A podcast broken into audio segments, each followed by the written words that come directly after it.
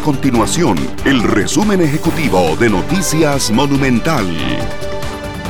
Hola, mi nombre es Fernanda Romero y estas son las informaciones más importantes del día en Noticias Monumental. El Tribunal Penal de Hacienda analiza desde este lunes las medidas cautelares que se dictaron previamente en contra de los sospechosos de corrupción en obras viales. Los 30 detenidos por el caso Cochinilla quedaron en libertad pese a que la Fiscalía solicitó un año de prisión preventiva en contra de la mitad de los imputados. Precisamente la resolución del juzgado se apeló y es ese reclamo el que se discute esta semana en los tribunales.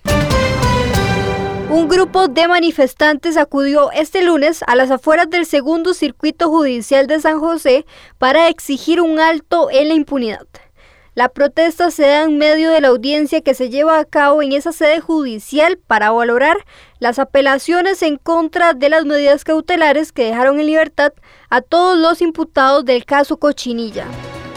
Estas y otras informaciones usted las puede encontrar en nuestro sitio web www.monumental.co.cr. Nuestro compromiso es mantener a Costa Rica informada. Esto fue el resumen ejecutivo de Noticias Monumental.